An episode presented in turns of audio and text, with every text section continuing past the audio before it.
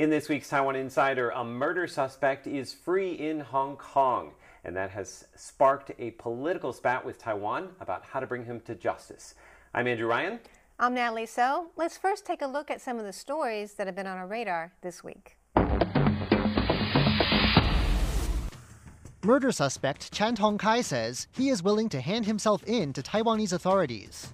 The Hong Kong resident is accused of murdering his girlfriend while the two were on vacation in Taiwan last year. Guatemala's president elect was in Taiwan this week. His visit comes amid concern about China's efforts to poach Taiwan's allies.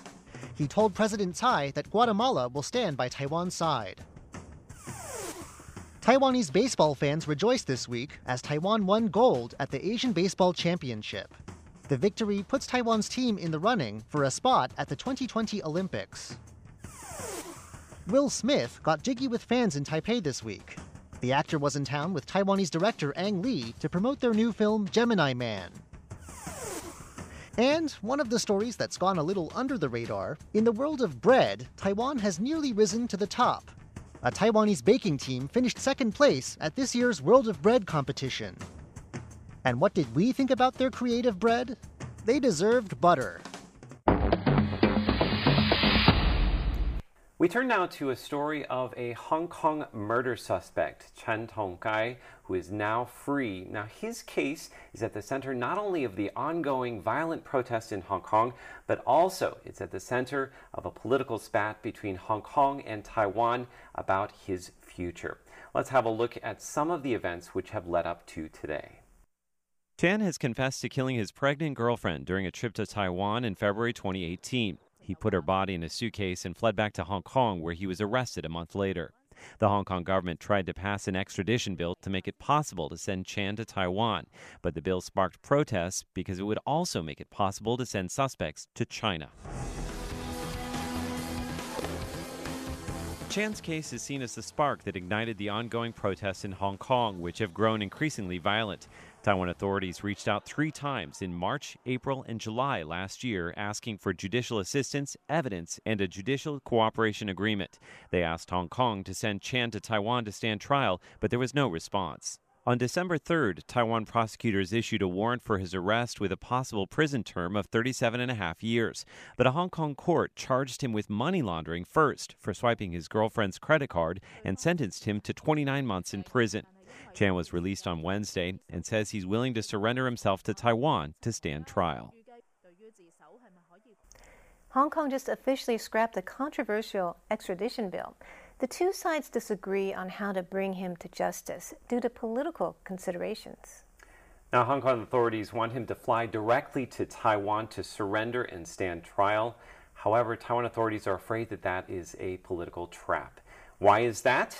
That's the subject of today's Taiwan Explained. In today's Taiwan Explained, a closer look at why Taiwan's government is concerned about allowing a Hong Kong murder suspect fly directly to Taiwan to surrender and stand trial. All right, you have 60 seconds to explain that to us. All right. Ready? Yep. Go.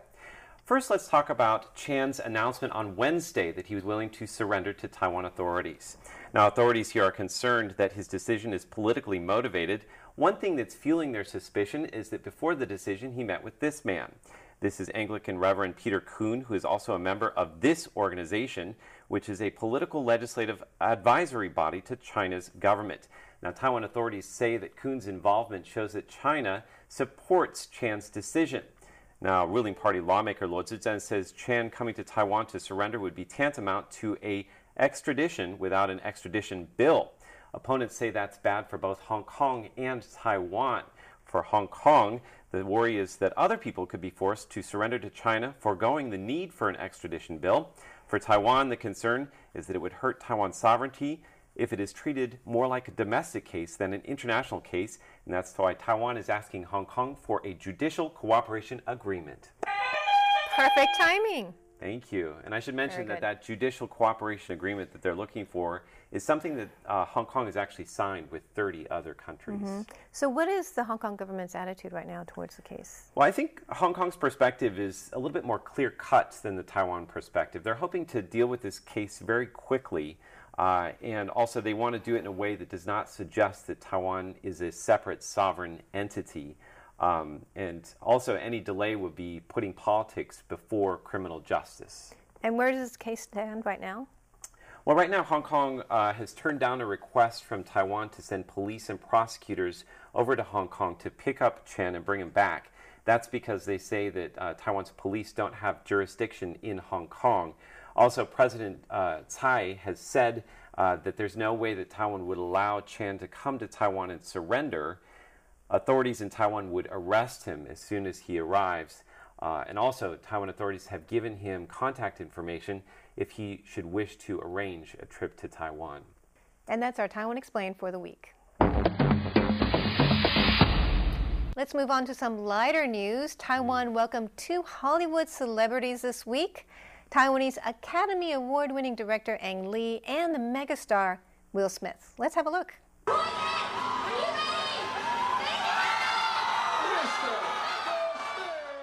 Big Willie style is getting jiggy with it, and no, he's not going to Miami, he's actually in Taipei.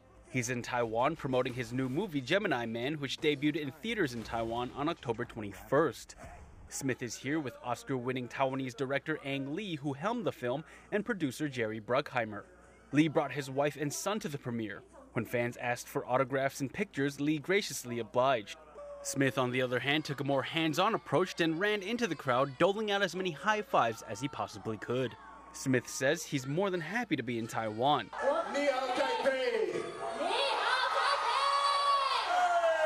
This is fantastic. Thank you all for coming out tonight. I'm uh, very excited to be, be here with uh, Mr. Ang Lee, uh, his hometown, pre presenting Gemini Man. This is a, a uh, wonderful dream come true for me. Ang Lee thanked his fans, colleagues, and homeland for the support they've shown him over his career. He says making movies is hard, but it's worth it. Gemini Man is the first time Smith and Lee have collaborated. When asked about working with each other, Lee said Smith is a very positive and optimistic person. He says Smith's charm can't be replicated by any on screen technology. Will Smith, on the other hand, recounted his first meeting with Lee. I, I come into his office and it's a Will Smith uh, museum. It's like pictures of me in every angle in my eye and my lips and everything. And, and he's got all the screens and all the different things, and he's sitting in front of the screens. You know, and I'm thinking to myself, I'm like, wow, this guy's really a fan. Smith even provided narration for Lee's autograph signing. Director Lee, ladies and gentlemen. And Smith himself seemed to channel Lee when it came his turn to sign his name. Big Willie style brought all the energy beatboxing with the crowd and made jokes about Ang Lee's potential rap career. Ang Lee's birthday falls on October 23rd, just two days after Gemini Man premiered. Organizers prepared a cake and everyone sang happy birthday. All right, now as you can imagine, Ang Lee and Will Smith's trip to Taiwan has been trending on social media, and that's coming up straight away in hashtag Taiwan.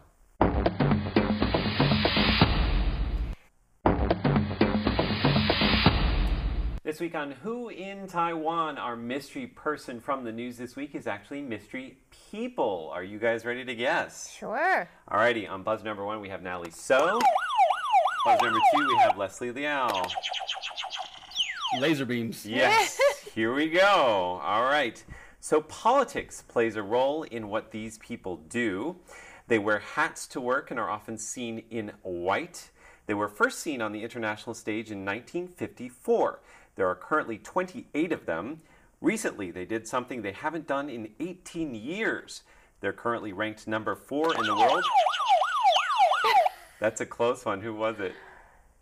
I think it might have been Leslie. Is the the Tony's Chinese Taipei baseball team? That is correct. Oh, I was going to guess that too. Were you? Cool. Yeah. It is the Chinese Taipei baseball team, and why are they in the news this week? They won the Asian Championships. That is correct. So they beat Japan five to four to win, something they haven't done in 18 years. Right? And they could go to the Olympics because of this. They could, One more yes. step, right? They have one more step in the right competition. I'm gonna admit something. I was this close to um, guessing the baking team. I was like this close, and everything when you told me it was until the last 18 years, I was like, no, wait, that sounds like baseball because you said white hats. I'm like, oh, chef's hat. That makes sense. I did that on purpose. Oh, They do also have full white uniforms. Uh, now, d- little question for you: Do you know have they ever won an Olympics medal? Chinese Taipei. I don't know. I don't think so. What do you think? I want to say they've won like bronze before. They won a bronze Ah, at an right. exhibition match in Los Angeles in 1984, but they also won a silver in Barcelona in 1992. Okay. Awesome. Silver. One final fun fact for you. Did you see that uh, one of the members of the team has signed with the Boston Red Sox just uh, in the last couple days? Oh wow. Wow, This is the that's second person on the roster. It was the MVP pitcher for the Taiwan team. Uh, his name is Liu Zhizhong, uh, and so he's going to be playing for the Red Sox. I saw him That's play, awesome. and that boy is that boy can throw a ball. Yes. He struck out the last five or six um, Japanese players, and well deserved, I must say. I mean, they've got to be good. They're the best in Asia, right? So- Absolutely, and fourth in the world. So we'll keep our eye on them and see if they end up heading to the Olympics. And that's this week's Who in Taiwan. Up next, Taiwan by number. Taiwan by number, we're going to talk about artificial intelligence. Hmm. Now, this week, Taiwan saw its first autonomous vehicle drive through real traffic. and we're going to take a look at that video in just a moment, but I'm going to ask you guys first when do you think Taiwan is going to see self driving vehicles on the road on a regular basis? Oh, not What soon. year? Not soon, I hope. Not soon. it's, it's already happening in the states, I think. I You're, wanna s- you're saying regularly. Yeah, in Taiwan. on the There, road. there's plans already Okay. underway. go for it.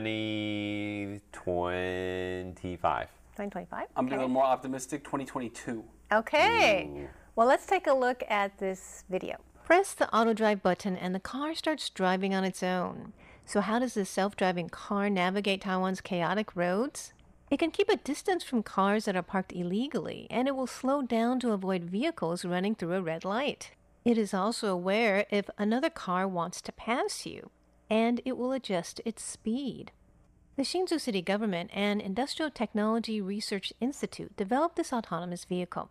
This was the first time it drove through real traffic in Taiwan. The Institute's Intelligent Robotics Division director, Hu Zu-sun, said traffic in Western countries isn't as complicated as in Taiwan. So Taiwan's innovative technology is one of a kind on the global stage. The Institute's executive vice president Zhang Peiren says Taiwan has very strong semiconductor and tech industries. This successful test will spur on development of our autonomous vehicles and related industries. Self driving cars are coming to Taiwan's roads soon, and in Hsinchu, they plan to use them as shuttle buses for their Lantern Festival in 2021. Yeah, isn't that cool? That is so, very cool, Um, yeah. So that was a really cool test drive. And I did ask you when Taiwan is going to have regular um, autonomous cars, right? Yep. Um, on the road. And you said I said uh, 2025. 2025 and I 20. said 2022. Okay, let's take a look at the answer. 2021. That's right. Wow, So wow. we saw in that video they're planning to do it for Lantern Festival, Whoa. which is coming up on 2021. And also this car, it's called the Wind Bus, and it's it was made in Taiwan. It's an electric minibus that Mm-hmm. is also autonomous. Let's take a look at the picture. Five cities plan to use it in 2021. They've already like made Super plans for it. Isn't it cute. cute? That's a bus? How many Yeah, people well, can it six seat? people only. Okay, well, that's cute. But it's gonna be like a shuttle bus. So That's isn't that cool? Very cool. You guys can go to Lantern Festival with that. yeah. probably. I think I'd break that. Okay, so our next question is about robots. That's what we usually think of when we think of artificial intelligence, right? Mm-hmm. Let me ask you guys first if you guys could have a pet robot, what would you like it to do for you? What kind of robot would you like? I would like a robot that can remind me to breathe because I'm a naturally anxious person. Well, there's probably an app for think that, right? things for Yeah. Uh, maybe if it could, like, at the same time, mix a cocktail for me. there you go. Perfect. Massage you? Yeah, massage. Yeah, we'll do it all. I mean, there's already ones that clean. Maybe one that can cook. I was thinking that too. Cook and clean. Wouldn't that be awesome? Very nice. Very nice. So Taiwan has this robot. It's really cool. Um, it can clean your house for you. all right. Um, it can watch over the elderly. So, like if someone falls or has a seizure, it will call the hospital right away. That's excellent. Is that it can fetch a drink from the refrigerator for you? I like that. I'm liking what I hear. Tall, and cold one. it can remember a number of household items, where they are and where they should be. So this so- could be really good for blind people too.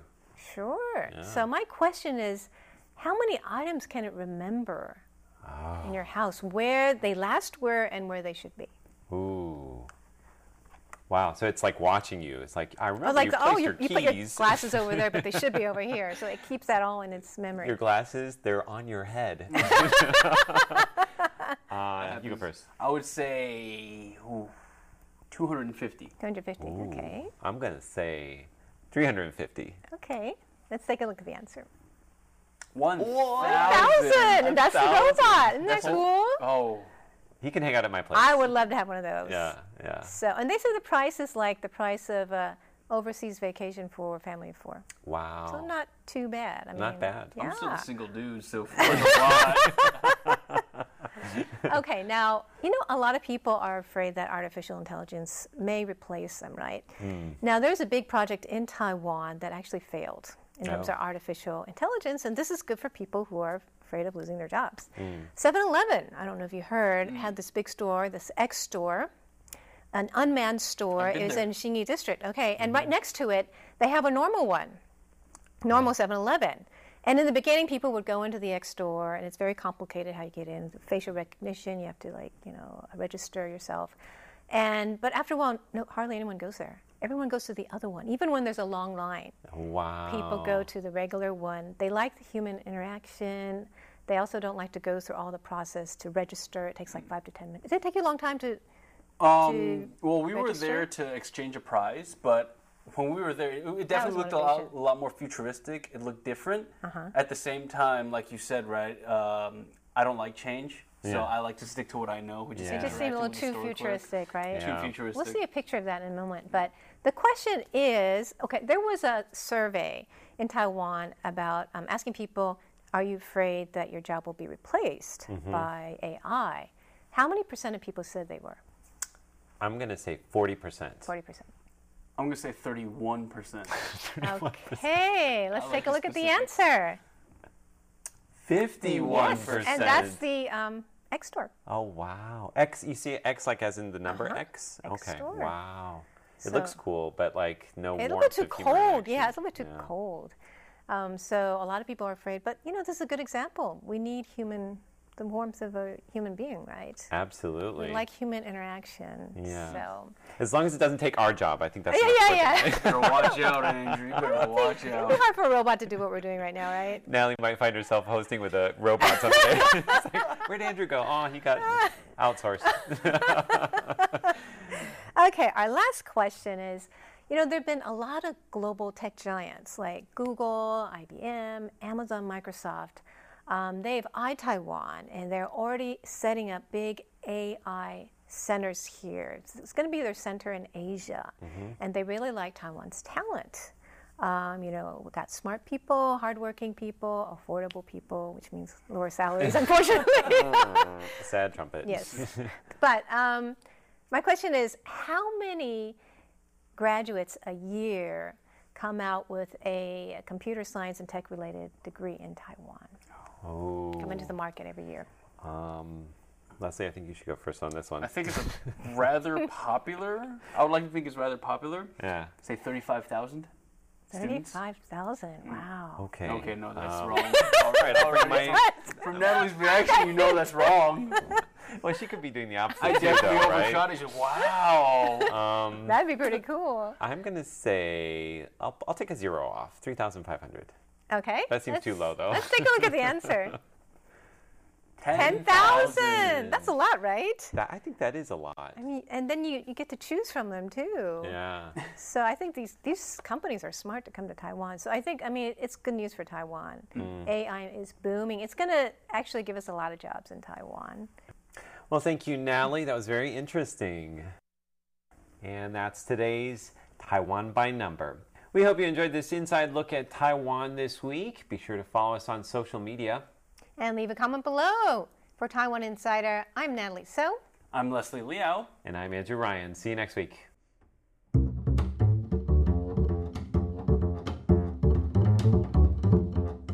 Taiwan Today with Natalie So.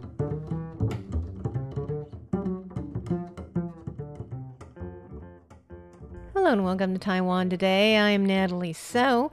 In less than three months, Taiwan will vote for its next president. Today, I speak with political scientist Spencer Young of Chinese Culture University about President Tsai Ing-wen's top contenders. The KMT presidential candidate Han Kuo-yu, who is the mayor of Kaohsiung, and former Vice President Annette Lu.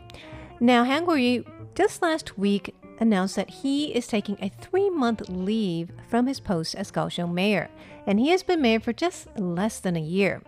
I asked Young first if he thinks that was a good move. Basically, I don't agree with this strategy because what the criticism uh, he he received most is that he doesn't have uh, the actual records, you know, track records to prove his capability. So it seems to me that if he continue on his job as the mayor, uh, he may create some, you know, some achievement uh, to convince the people that he is the best candidate, you know, for the presidency. But he decides to take a leave, and uh, which will cut, uh, you know, any opportunities for him, you know, to prove him, his capability. And usually in the past, um, I don't think politicians have done that, right? They haven't taken like, other mayors for election. Yeah, yeah, it's quite uh, yeah, it's quite common, you know, uh, common practice for many politicians. Oh, it is common practice. Then? Yeah, it's common practice. I see, but for him, it's uh, especially not a good idea. Yeah, uh, In because he's different. You know, uh, the other party, for example, Zhu Lilun, when he ran for the presidency in uh, 2016, uh, he also took leave for three months. I see. Yeah, but he's uh, he's a familiar figure, you know, on politics. You know, he he was the uh, uh, the the magistrate of Taoyuan County and uh, New Taipei City, so he he doesn't need to prove his capability for any longer. You know. Mm-hmm. So, but Han Kuo-yu is different. You know, he this is his first term, and he was just elected uh, last year. So he need to do something to convince people that uh, he he can do the job as the president. Yeah. And he also canceled a trip to the United States. What do you think about that? I uh, that move. From the surface, I think it's it's a good choice. You know, because he he he's a green hand. You know, in polit- in in the national politics, national issues. If he go to the states, the think tank scholars will surround him. You know, to raise questions about his future policies. For the current, you know, the situation of, on my belief that he doesn't have many actual ideas, you know, about the, uh, the the future diplomatic or uh, foreign policies. Oh, so you think that he is avoiding that challenge? Yeah, I, I think he hold the trip uh, for a while, and it should be good, you know, because uh, if he didn't answer properly, you know, on the trip to states, and we, we invite attacks, you know, on his capabilities. Well, he seems his popularity seems to be uh, less than before. Why do you think that's the case? His popularity, Yeah, it seems to be going down, right? yeah, Than when he just became mayor, where when he was very popular. I think there are several factors which might cause the uh, the situation, but it it only stipulations, you know, because uh, we need further studies, you know, to learn, you know, what happens on him. Yeah, but um, according to my stipulation, the one is the uh, the respondents uh, of the uh, public uh, opinion polls, they withhold their opinions. You know, they, they don't want to give the real answer, you know, the, the real thinking, you know, to the interviewer. Because it's uh, still two, uh, more than two months, you know, uh, before the election day. So people uh, feel they can answer whatever they please irresponsibly. And for this kind of attitude, I think it's in favor of the uh, incumbent. Because incumbent, well, if I want just give you an answer, which is not my real answer, I may just say, well, I, I support the incumbent. You know, it's an easier answer, and uh, it, it, won't cause me any trouble. Maybe you are uh, you are disguised as the, the opinion poll and to try to try to explore my opinions, my selections. So the inter, interviewee might sometimes hide their real thinking.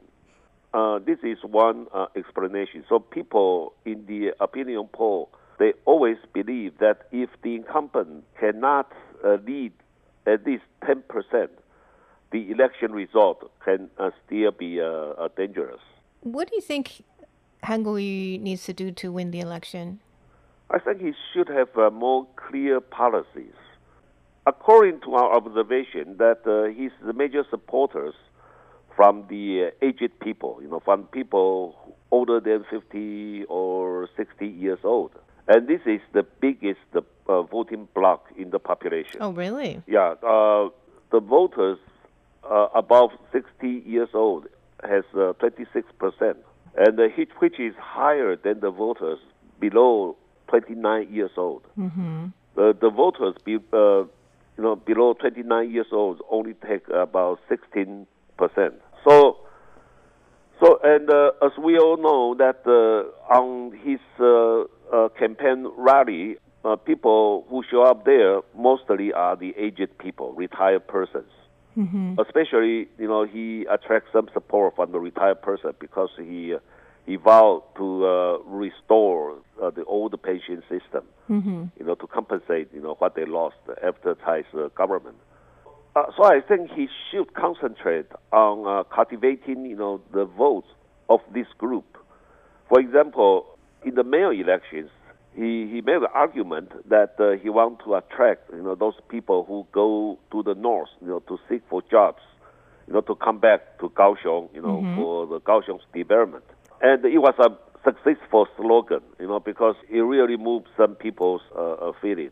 So if this is true, if there are so many youngsters uh, from Kaohsiung, you know, they, they need to go to uh, north, you know, for, for a job, then that means the uh, many aged people they stay at the Kaohsiung, mm-hmm. you know, for the rest of life. So in that case, if he uh, continue to work on his job, he can use the the Kaohsiung government's uh, budget to create some uh, a nursing home, you know, those kind of things, or the uh, elder people's apartments, you know, to to show his sincerity in helping the elder people. And I think this uh, this will give him a good reputation that he is concerning, you know, the welfare of those aged people. And so, if he can successfully create this kind of image, I think even the middle-aged people uh, they will support him, you know, because uh, men will get older, you know. yeah. That's right. So anyway, uh, so this is uh, what I think that he should have a very clear, a centerpiece of his uh, campaign slogan and uh, policies, you know, mm. to attract people's attention. He should not involve in the argument in uh, about the, the cross trade policies, you know, because people this and this uh, interested, you know, in those kind of debates, you know. So people want a real fact on, their life, mm-hmm. know, on their mm-hmm. economic situation. Well, you know, since uh, the KMT and he himself seems to me uh, want to get closer to China. Um, like, for example, one policy that he said was uh, bringing back Chinese tourists and, and having 20 million tourists. Do you think that people will want a president like that, that will renew dialogue and exchanges with yeah. China? This is why I always maintain that uh, he should not exaggerate, you know, on the policy in this respect. Mm-hmm. You know, because KMT alone can attract, you know, people's confidence that the KMT can improve the relations with China. So even uh, Han Kuo-yu didn't say any words, you know, about the cross-strait relations. People will still feel that uh, he's uh, uh, more competent in uh, improving the relation with China and will attract, you know, the tourists, you know, to, to, to Taiwan. Mm-hmm. Yeah.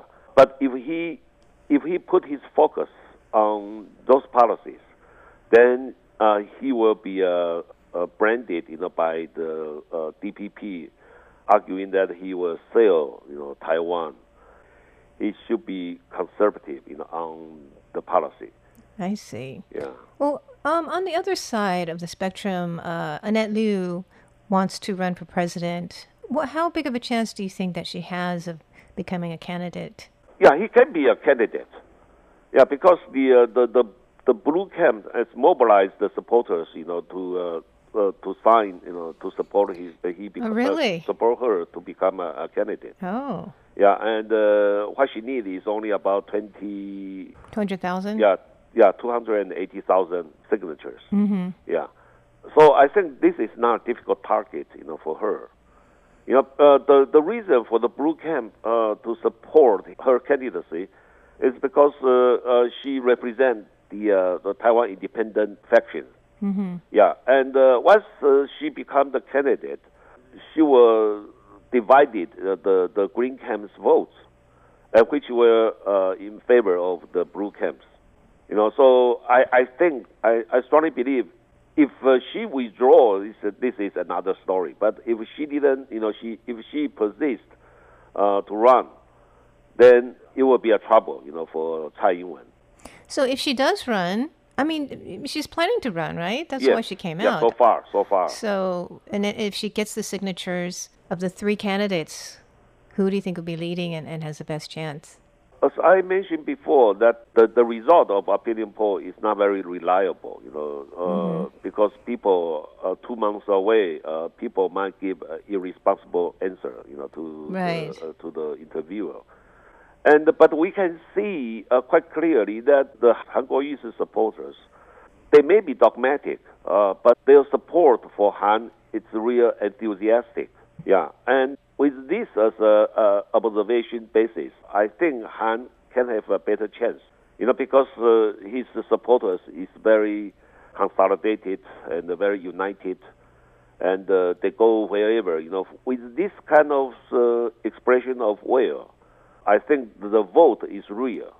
Why does... for for Tsai Ing-wen, because she is the incumbent, so many people uh, they they express uh, their support but may uh, may not be sincere, you know, because they just don't want, you know, to to challenge the uh, the incumbent, or they they worry that uh, if they give the real answer, they might invite some troubles, you know, whatever. You know, Taiwan is still a, a, a you know a big word, you know, on democracy. Uh, so. Well, I, I do have a question about these Han fans. Their loyalty is very strong. Why do you think they are like that? Because uh, Han give the so-called the bottom people a hope uh. You know, the KMT, the reason that KMT was beaten, you know, by DPP because KMT has a kind of a reputation as the uh, again the interest those uh, powerful families, you know, control the parties, you know. Mm-hmm. Yeah, so the general public uh, fear the situation, you know, to support KMT. Uh, it's nothing to do with their interest. Mm. You know, it, it won't uh, create uh, any better life for, for, for the voters. So this is why KMT lost many elections in the past. But Han Kuo-yu is different. You know, uh, he come from a humble family. His uh, father is uh, a low public servant. So this is why uh, the bottom people are supporting him. And the other reason is uh, those retired public servants, uh, military or the the government employees you know, because Tsai Ing-wen cut their pension to a considerable extension. Uh, so, as you know, you know, if I lost income uh, for twenty thousand every month, I would hate the people who uh, grab the money away from me. This kind of hate uh, makes these people united around uh, Han Kuo-yu. And Han Kuo-yu, he, uh, he also passed the message several times that uh, he will restore he will compensate, you know, what, what these people have lost, you know, in the past years. You know, so this attract, you know, give those people a hope that uh, if Han Kuo-yu get elected, welfare, their pension, you know, will be restored. So this is why those people are so strongly, you know, to support him. I see. They have a very uh, practical goal, right? Yes. yes. Benefit yes. from his, yes. his becoming president. Those are the thoughts of political scientist Spencer Young of Taiwan's Chinese Culture University. Thanks for tuning in to Taiwan Today. I'm Natalie So.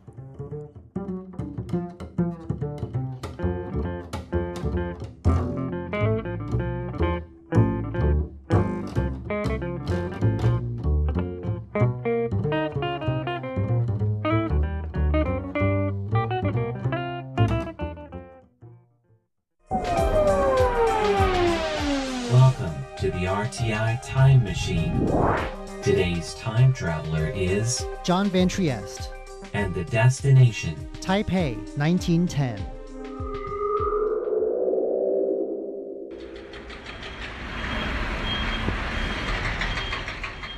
In a noisy corner of Taipei, there's an elegant little building that's bustling with activity. Outside, there's the echo of a roadwork crew tearing away at concrete and the constant swish of cars rounding a nearby traffic circle. Inside, the building's staircase in the back gives off muffled thuds and creaks as a film crew drags equipment up and down. They're setting up for what a volunteer tells me he thinks might be a period drama. If that's the case, this building is certainly old enough to give the historic effect they're looking for. It's more than just a nice looking old building, though. This was the office of a construction firm, a building that gave birth to other buildings. This was the place where many still iconic Taiwanese buildings were planned. This is the Futai Street Mansion, finished in 1910 and lovingly restored in the past few years to its original state. Today, we're going to look at the builder whose work in this space helped transform Taiwan. We'll also look at the many jobs this building has done since the builders left, the bits of Taiwanese history it's seen, and its recovery from near destruction. The word mansion seems an odd choice for describing this building, but that's what they call it.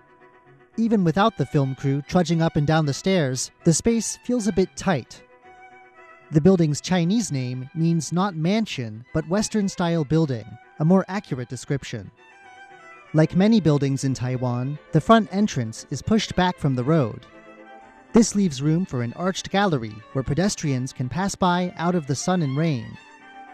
The building itself has two floors and a garret, and dates from a time when Taiwan was under Japanese rule. The nicest thing about this building is probably the faint smell of old wood that you get when you walk in.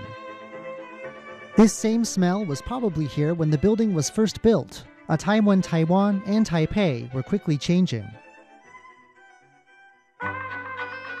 The city of Taipei had been built as a walled town by Imperial China at a time of many last ditch efforts to keep Taiwan out of the hands of foreign powers. But these plans had been unable to stop Japan from taking the island in 1895. Japan had spent decades aggressively westernizing, and it would now spread Western ideas, including Western style urban planning, to its new colony. Into this changing Taiwan stepped a builder, Takaishi Chuzo. He arrived in 1896 working with a Japanese property developer. In 1901, Takaishi set up a construction company of his own.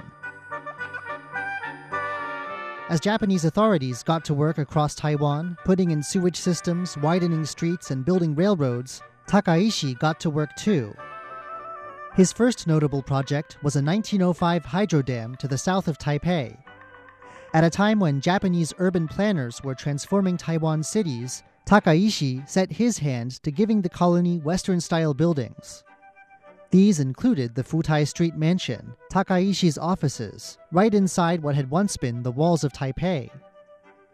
In the mansion today, you'll find a page from a Japanese language newspaper of the time. Next to an ad for washing powder, there's an ad for the Takaishi firm with its address.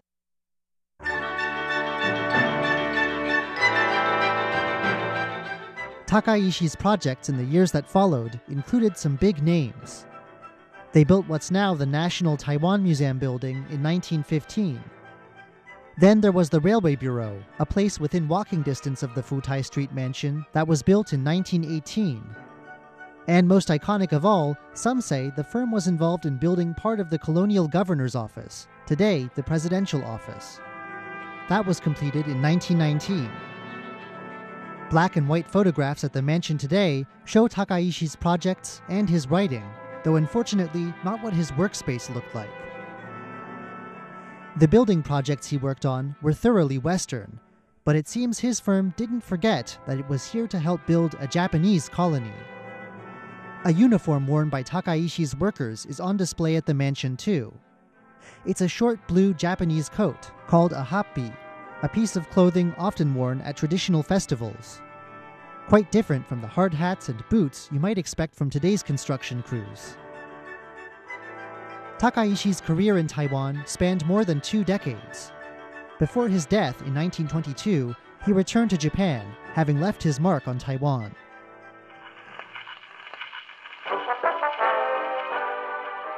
Takaishi's firm continued on, but it moved out of the building in 1937. They left it to Japanese merchant Sadawara Yoshio. Sadawara's company seems to have sold everything imported alcohol and brewing equipment, tobacco, weights, scales and measures, pesticides, packaging equipment, and fire extinguishers. An odd mix, but it seems to have worked. Ads placed in Taiwanese papers of the day are on display in the mansion and show some of the goods this company distributed. Things like a brand of rice wine and a 1930s fire extinguisher. The times had changed, and with Japanese built infrastructure all around the island, Japanese control here must have seemed much firmer than when Takaishi had arrived years before. But the end was coming. The year Sadawara settled in, Japan began fighting a war in China, a war that would eventually grow into the Pacific theater of World War II. The Futai Street mansion escaped the destruction of the war when Allied bombs fell on Taiwan. But the merchant Sadawara's lease didn't outlast the war. With Japan's surrender at the war's end, 50 years of Japanese rule in Taiwan was ended at a stroke. Taiwan's Japanese residents were repatriated, and a new government, the Republic of China government, came in from mainland China to become Taiwan's new government. At this point, the history of the Futai Street mansion takes a dark turn. As the Japanese merchants left the building here in Taipei, a newspaper called the People's Herald News moved in. But this was a risky time to be in journalism. The new government quickly proved to be authoritarian and unpopular with Taiwan's public. Local resentments built until they blew up in an outpouring of anger in February 1947. The violent government response to all this ushered in a period of political repression and martial law. The newspaper didn't stay here for long. It was a sharp critic of the government, and neither of its founders lived to see 1948. In 1949, another crisis struck as Chinese communists forced the Republic of China's government off the mainland, along with its soldiers and supporters. Taiwan became these refugees' new home. During these years, historic preservation was clearly not a priority. After the sudden disappearance of the landlord in 1950, this quaint old building, like many old buildings in Taiwan, became government dormitories, helping to solve the more pressing issue of housing. Six military households were quartered here, with a Chinese medicine clinic squeezed in the front. The names of the same men who lived in these rooms are recorded in a chart at the mansion. The building stayed as living quarters for decades as martial law dragged on. As time passed, though, Taipei's streetscapes weren't the same anymore, until the Futai Street Mansion was one of the few commercial buildings from this period still standing. It wasn't until 1997, a decade after martial law ended, that the historic value of Futai Street Mansion was noted, and the place became a historic site. In 2000, the building burst into flames, creating severe damage that would have left other buildings facing the wrecking ball. But the building was saved and restored. In 2010, just a year after reopening to the public, the Futai Street Mansion celebrated its centennial, and everything came full circle. The building's caretakers tracked down descendants of the man who had built the mansion a hundred years before and invited them to come to Taiwan. One of Takaishi Chuzo's living descendants, his grandniece, came with her husband and grandchildren. She'd heard about her great uncle's work from her mother, but she'd never seen any of it for herself. Some of the objects on display at the mansion today are her donations. Today, the building is used as an art center focused on photography exhibits. Here, stuck between contemporary buildings on a contemporary street, the old mansion is still a great place to get a glimpse of how today's Taipei got its start. I'm John Van Trieste, and I hope you'll join me again next week for another journey through time.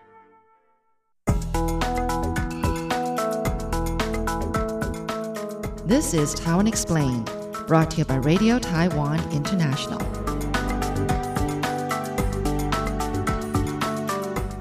Hong Kong just officially scrapped the controversial extradition bill. The two sides disagree on how to bring him to justice due to political considerations. Now, Hong Kong authorities want him to fly directly to Taiwan to surrender and stand trial. However, Taiwan authorities are afraid that that is a political trap. Why is that? That's the subject of today's Taiwan Explained. In today's Taiwan Explained, a closer look at why Taiwan's government is concerned about allowing a Hong Kong murder suspect fly directly to Taiwan to surrender and stand trial. All right, do you have 60 seconds to explain that to us. All right. Ready? Yep. Go. First, let's talk about Chan's announcement on Wednesday that he was willing to surrender to Taiwan authorities. Now, authorities here are concerned that his decision is politically motivated. One thing that's fueling their suspicion is that before the decision, he met with this man. This is Anglican Reverend Peter Koon, who is also a member of this organization, which is a political legislative advisory body to China's government. Now, Taiwan authorities say that Koon's involvement shows that China supports Chan's decision. Now, ruling party lawmaker Luo Zizhen says Chan coming to Taiwan to surrender would be tantamount to a extradition without an extradition bill. Opponents say that's bad for both Hong Kong and Taiwan. For Hong Kong, the worry is that other people could be forced to surrender to China, foregoing the need for an extradition bill. For Taiwan, the concern is that it would hurt Taiwan's sovereignty if it is treated more like a domestic case than an international case, and that's why Taiwan is asking Hong Kong for a judicial cooperation agreement.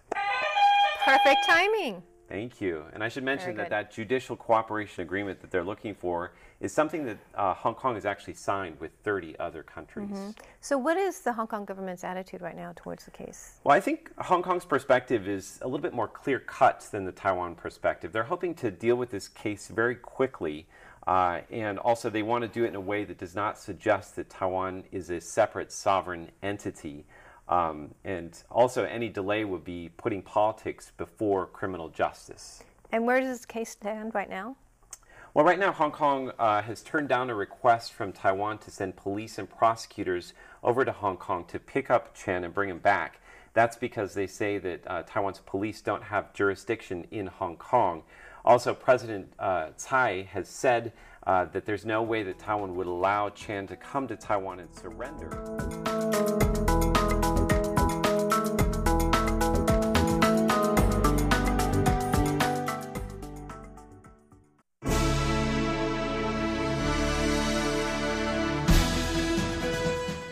Thank you for listening to Radio Taiwan International, broadcasting from Taipei, Taiwan. Check out our website at english.rti.org.tw. Again, that's english.rti.org.tw for the latest news and features from Taiwan. You can also listen to our programs and watch videos as well. Our 60 minute English language program can also be heard every day at the following times and frequencies. In southern China and South Asia from 1600 to 1700 UTC on 9405 kHz. Again, that's in southern China and South Asia from 1600 to 1700 UTC on 9405 kHz. And in Southeast Asia from 0300 to 0400 UTC on 15320 kHz. Again, that's in Southeast Asia from 0300 to 0400 UTC on 15320 kHz. We'd love to hear from you. Please send your comments to PO Box 123 199, Taipei, Taiwan. Again, that's PO Box 123 199, Taipei, Taiwan. Or send an email to rti at rti.org.tw. Again, that's rti at rti.org.tw. Also, visit us on Facebook. The address is fb.me forward slash Radio Taiwan International. Once again, on Facebook, we're located at fb.me forward slash Radio Taiwan International for videos, photos, and news of interest from Taiwan. Thank you once again for listening to Radio Taiwan International.